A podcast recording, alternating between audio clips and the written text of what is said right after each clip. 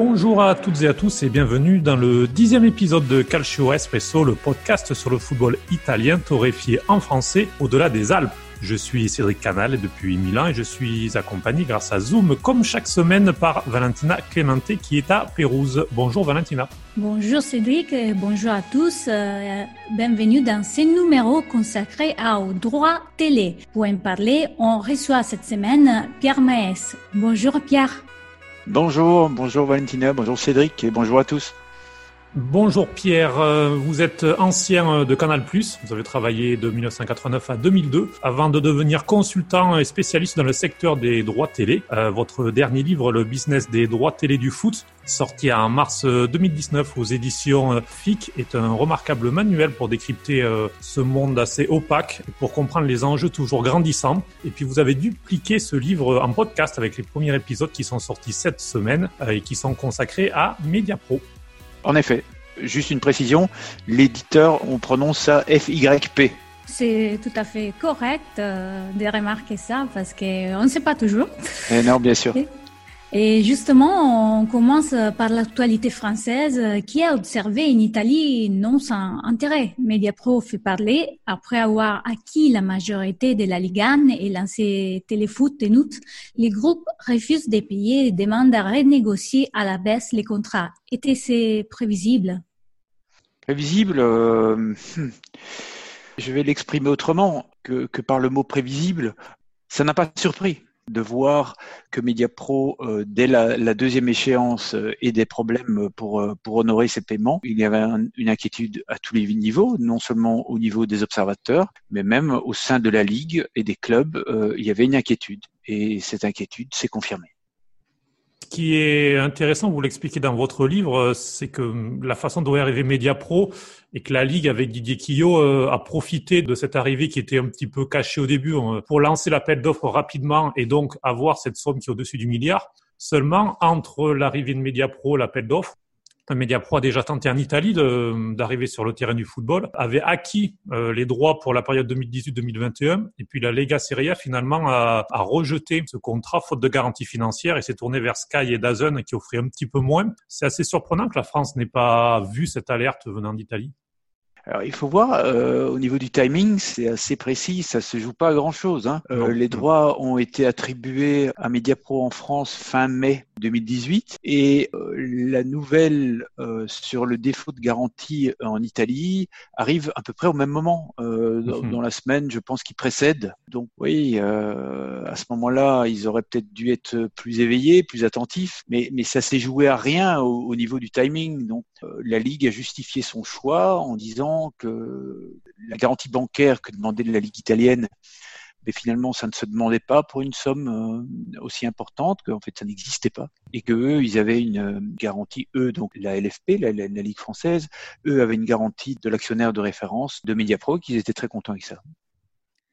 Dazun, on l'a évoqué, arrive en France euh, le 1er décembre avec une offre très légère et axée sur les sports de combat. On les surnomme les Netflix du sport car c'est un OTT qui distribue des contenus sur applications et Internet. Le groupe américain est déjà présent dans plusieurs pays. En Italie, pour 9,99 euros par mois, il propose trois matchs de Serie la Liga et la Ligue 1. Ce format low cost, oh, il est l'avenir.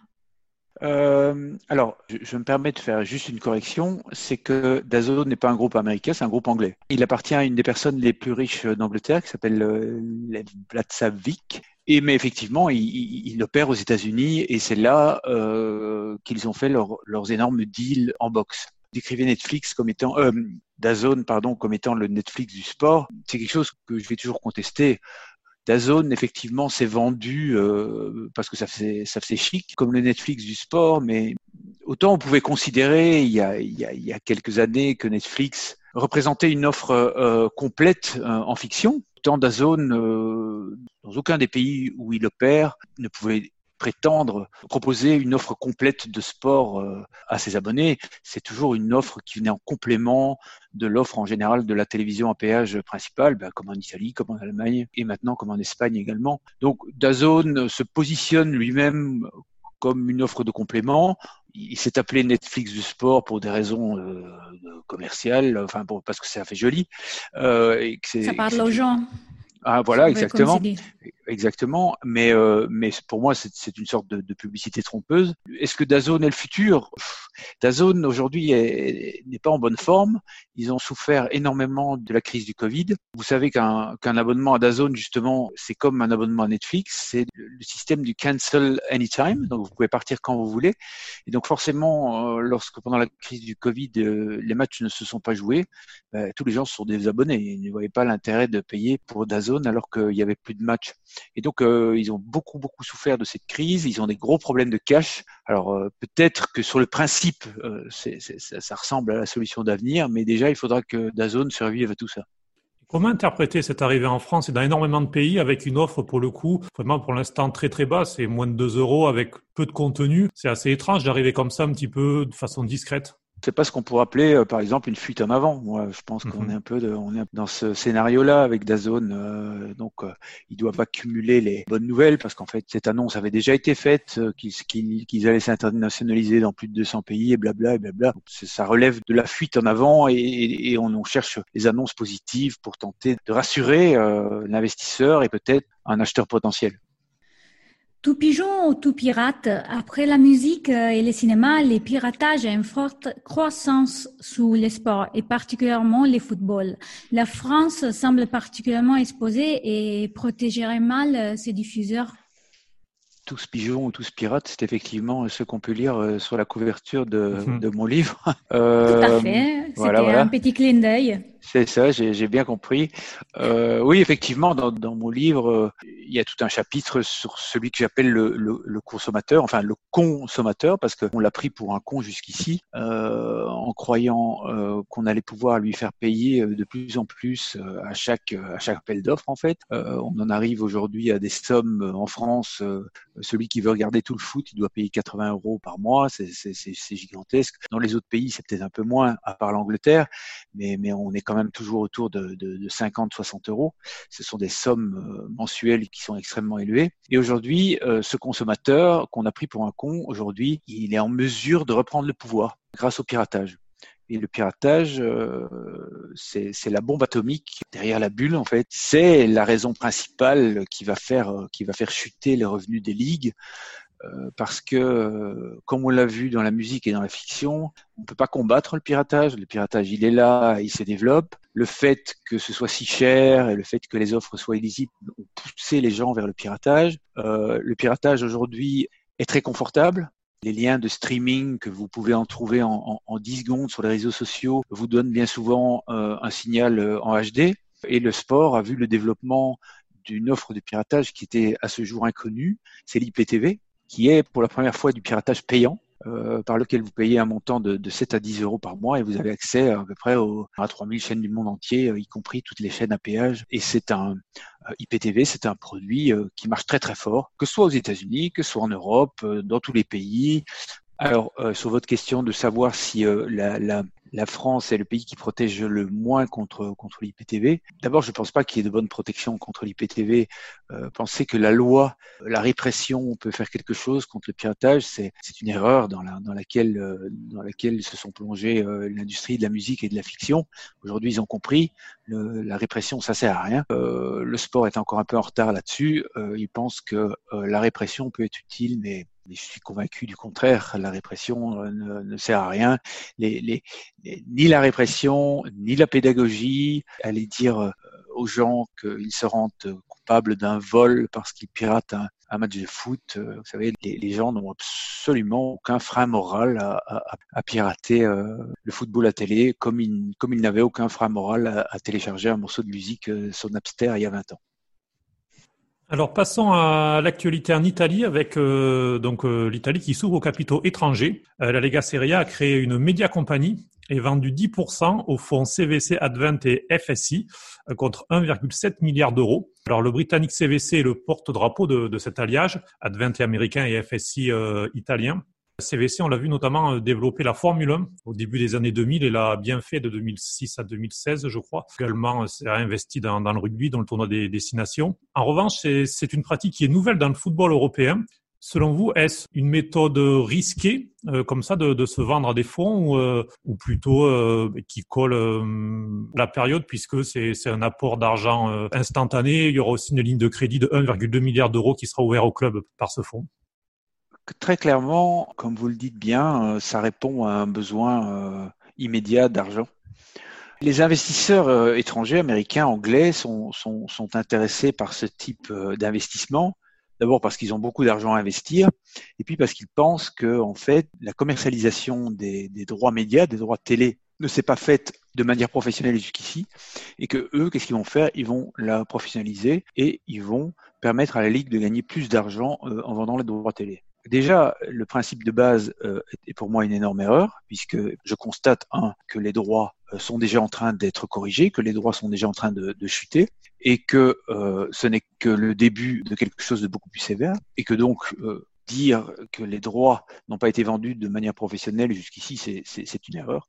Si, si la Ligue italienne n'a pas eu des résultats aussi spectaculaires que la Ligue anglaise, par exemple, c'est simplement dû à la configuration du marché. C'est juste qu'il n'y a pas, a pas eu la concurrence qu'il y a eu entre entre Sky et, BT en Angleterre, que Sky en Italie a toujours bien réussi à, contenir et à maîtriser la concurrence et donc à, à à maintenir les, les, prix à un niveau qu'elle jugeait acceptable. Donc pour moi, il n'y a aucune possibilité de croissance au niveau des trois télés. Ça, c'est si on se met à la place de l'investisseur. Donc, enfin, peu importe, euh, l'investisseur, s'il a, a, envie d'investir, pourquoi pas. Alors, à la place de la ligue, euh, comme vous dites, ça répond à un besoin euh, d'argent immédiat. Ça valorise la société de la ligue à un montant qui est quand même très très élevé. Par contre, ça implique une perte de pouvoir, une perte de contrôle. C'est clair que maintenant, les droits télé vont être gérés par le nouvel arrivant et que donc la ligue perd le contrôle de son produit. En fait, c'est typiquement une solution à court terme que peut-être la Ligue italienne regrettera à, moyen ou à long terme.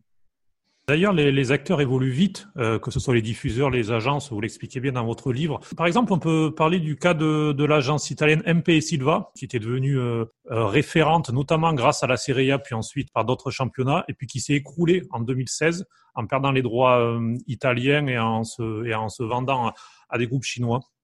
Oui, bien sûr. Alors, euh, juste, euh, il n'aimerait pas, euh, chez MPN Silva, même si elle est en faillite, que vous disiez que c'est une agence italienne. C'est une agence qui avait son siège à Londres, qui était d'ambition mondiale, hein, internationale, ce qui, ce, qui, ce qui, était le cas d'ailleurs. Comme vous le dites, MPN Silva, on va dire, a, a connu une croissance extrêmement agressive et extrêmement, oui, avec beaucoup de succès dans les années 2000 en fait. Hein.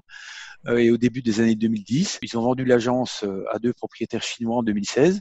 Puis effectivement, c'est à ce moment-là que ça, ça, a commencé un petit peu à dégénérer. Ils ont perdu les droits de la Serie A, c'était en 2017. Et euh, ils sont tombés en faillite en 2018. Et ils sont tombés en faillite en, en, 2018 parce que les Chinois les ont laissé tomber. En fait, quand je vous dis que MPN Silva était extrêmement agressif, c'est-à-dire que euh, c'est une activité qui avait besoin de cash il surpayait les droits, puis il tentait de récupérer euh, les droits en les revendant euh, aux télé. Euh, c'était bien souvent très difficile. Et donc, pour acheter de nouveaux droits, il leur fallait, il leur fallait du cash. Et pour ça, il fallait bien entendu que, l'actionnaire ben, remette de l'argent dans la société. Et à un moment donné, les, les, les Chinois ont décidé que c'était ça, ça, suffisait. MPN Silva euh, était à court de cash. Il n'a plus su faire face aux paiements euh, qu'il devait à, beaucoup de ligues euh, dans le monde. Et donc, voilà, c'est déclaré en faillite. C'est clair que c'était déjà le signe de de la fin de quelque chose. Hein. Euh, c'était l'agence la plus successful, on va dire, euh, après 2005, on va dire. Cette agence tombe en faillite, c'était déjà un signal euh, extrêmement, comment on va dire, important. Vous avez une longue expérience sur les milieux à Canal+, puis comme consultant. Comment votre livre qui décrypte les mécanismes a été accueilli? Vous voulez dire, euh, j'imagine que la question que, vous me posez, c'est comment il a été accueilli par le milieu, en fait, ça, par, le, business, c'est ça. Tout à fait. Euh, euh, effectivement, comme vous le dites bien, c'est un business, enfin comme vous le sous-entendez bien, c'est un business qui est un peu secret et qui, je pense, a un certain confort de, vivre dans, dans, ce secret. effectivement, mon livre, oui, montre un petit peu comment ça fonctionne.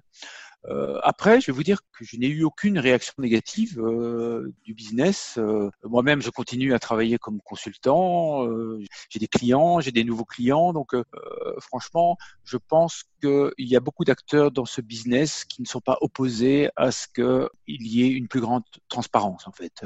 qui, je pense aussi. Normalement, il faudrait la souhaiter la, la transparence. Après, on ne sait jamais comment ça se dans donc peut-être quelqu'un peut se sentir en euh, danger, entre guillemets. Oui, tout à fait. Euh, mais comme je vous dis, j'ai pas connu ce type de, réaction suite à la, sortie de mon livre. Je pense que la majorité des acteurs de ce business n'est pas du tout mécontente à l'idée euh, d'avoir une plus grande transparence et, de montrer très honnêtement finalement comment il fonctionne. Parce que, on va dire, il n'y a, rien à cacher. L'Italie a lancé son appel d'offres pour l'international avec un document justement, euh, on ne sait pas s'il y a des choses à cacher ou pas, mais qui fait plus de 70 pages avec 57 lots pour la période 2021-2024. Donc actuellement, c'est euh, l'agence IMG qui a surpayé les droits, qui ne les a pas rentabilisés d'ailleurs, qui, qui a ses droits à l'international. Les droits nationaux seront ensuite mis en vente. Donc euh, la Lega Serie A espère, notamment avec l'entrée de ces fonds, pour les aider, à valoriser son championnat à 2,5 milliards d'euros, nationaux et internationaux, soit près d'un milliard de plus qu'actuellement c'est un petit peu ambitieux dans un monde en crise, non? Là, la déconvenue risque d'être euh, risque d'être euh, de taille, hein, ça c'est sûr. Si un... je, je, je, veux dire, vous me l'apprenez, j'avais pas connaissance de, de cet objectif euh, euh, extrêmement ambitieux de, de 2,5 milliards, mais comme je vous l'ai comme je vous l'ai dit, ça m'étonne pas. C'est forcément sous l'influence des nouveaux investisseurs qui estiment que qu'il y a encore du potentiel et que voilà, aujourd'hui on est on est 10 milliards plus plus les les, les, 1 milliard 4, oui, avec voilà, 1 milliard 4 en tout. donc les nouveaux arrivants estiment que c'est complètement sous-évalué, que grâce à eux, grâce à leur professionnalisme entre guillemets, ils vont pouvoir euh, augmenter ces recettes. Alors euh, droit domestique, ben on l'a déjà évoqué. Sky et Dazone, s'ils continuent à jouer à deux, ils maintiendront euh, les prix dans le périmètre dans lequel ils sont aujourd'hui. Est-ce qu'un nouvel arrivant, ce serait évidemment formidable qu'un nouvel arrivant dépensier arrive on sait qu'Amazon est potentiellement celui-là, mais Amazon n'est pas dépensier. Euh, tous les investissements que fait Amazon sont très raisonnables, euh, donc c'est pas eux qui vont aider CVC et Advent à, arriver à ces, à ces et demi. On peut toujours imaginer qu'il y en ait un qu'on connaît pas encore, un plus fou, comme, quand Mediapro est arrivé en France tout est possible. je n'y crois pas, mais tout est possible. Sur les droits internationaux, là, forcément, je ne vois pas comment euh, les revenus euh, pourraient ne pas baisser. Comme vous l'avez dit, IMG a les droits à MPN Silva en payant le double.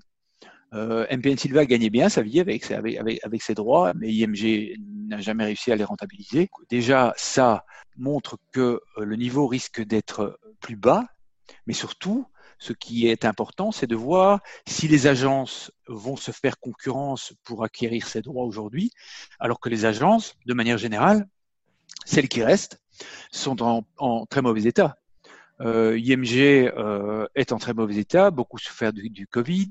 Euh, ils ont fait une entrée en bourse euh, qu'ils ont dû annuler au dernier moment tellement les prévisions étaient mauvaises. Euh, MPN Silva n'existe plus. Euh, Mediapro, on n'en parle même pas. Infront ne va pas bien du tout, même s'ils étaient encore très actifs sur l'Italie, mais ils perdent donc ce contrat de, de, consultance pour, pour les droits italiens qui leur rapportait beaucoup d'argent.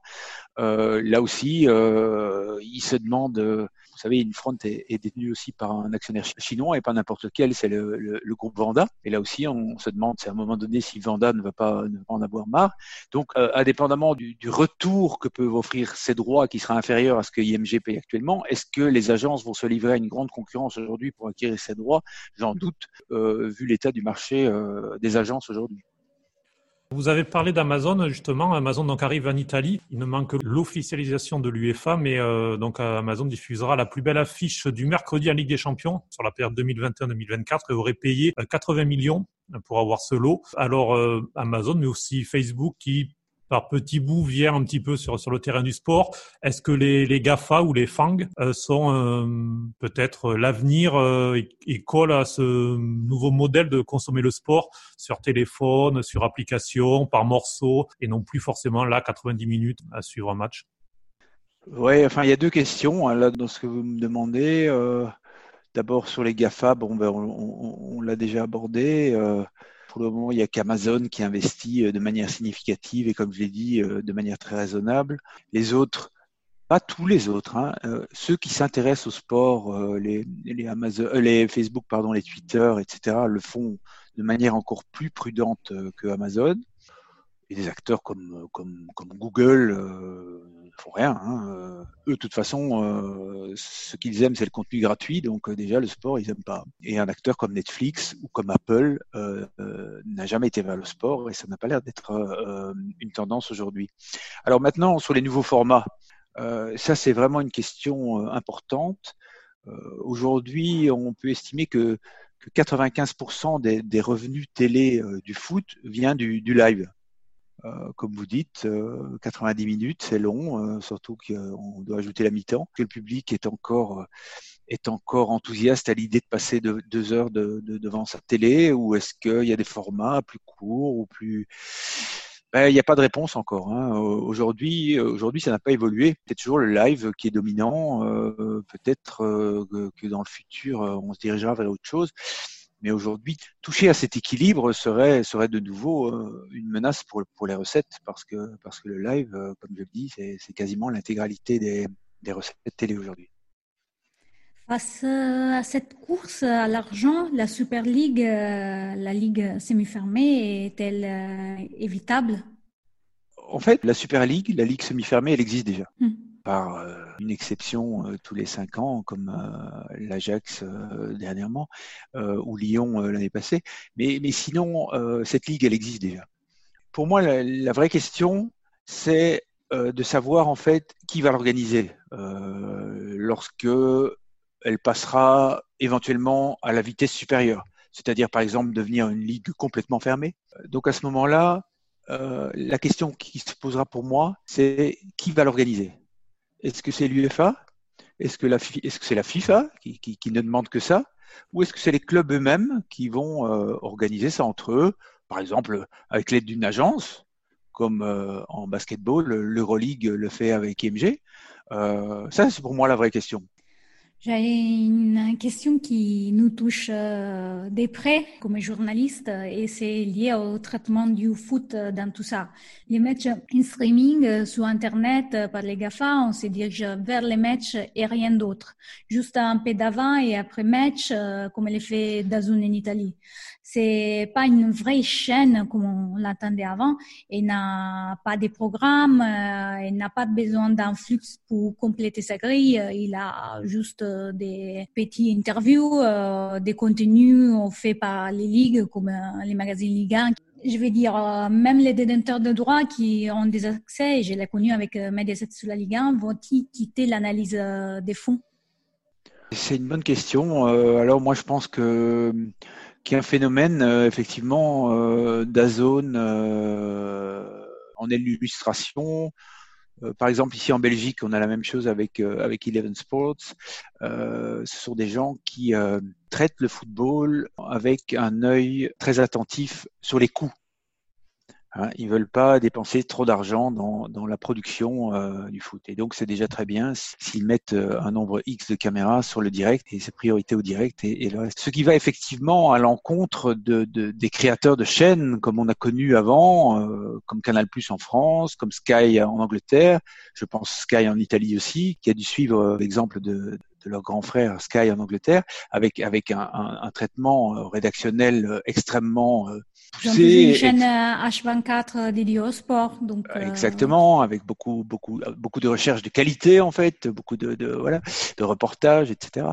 Est-ce que c'est une tendance, euh, cette espèce de cost cutting que l'on voit dans, dans, dans, les nouveaux services, ou est-ce que c'est parce que ce sont des sociétés qui sont peut-être un peu à court de cash, qui ont beaucoup investi dans les droits et qui donc sont obligées de, de, de freiner les, les, les investissements au maximum sur la production personnellement, je ne crois pas que ce soit une tendance parce que je crois que les gens, les TV makers de Sky et de Canal+, euh, n'ont pas fait uniquement ça euh, parce que ça leur fait plaisir. Hein.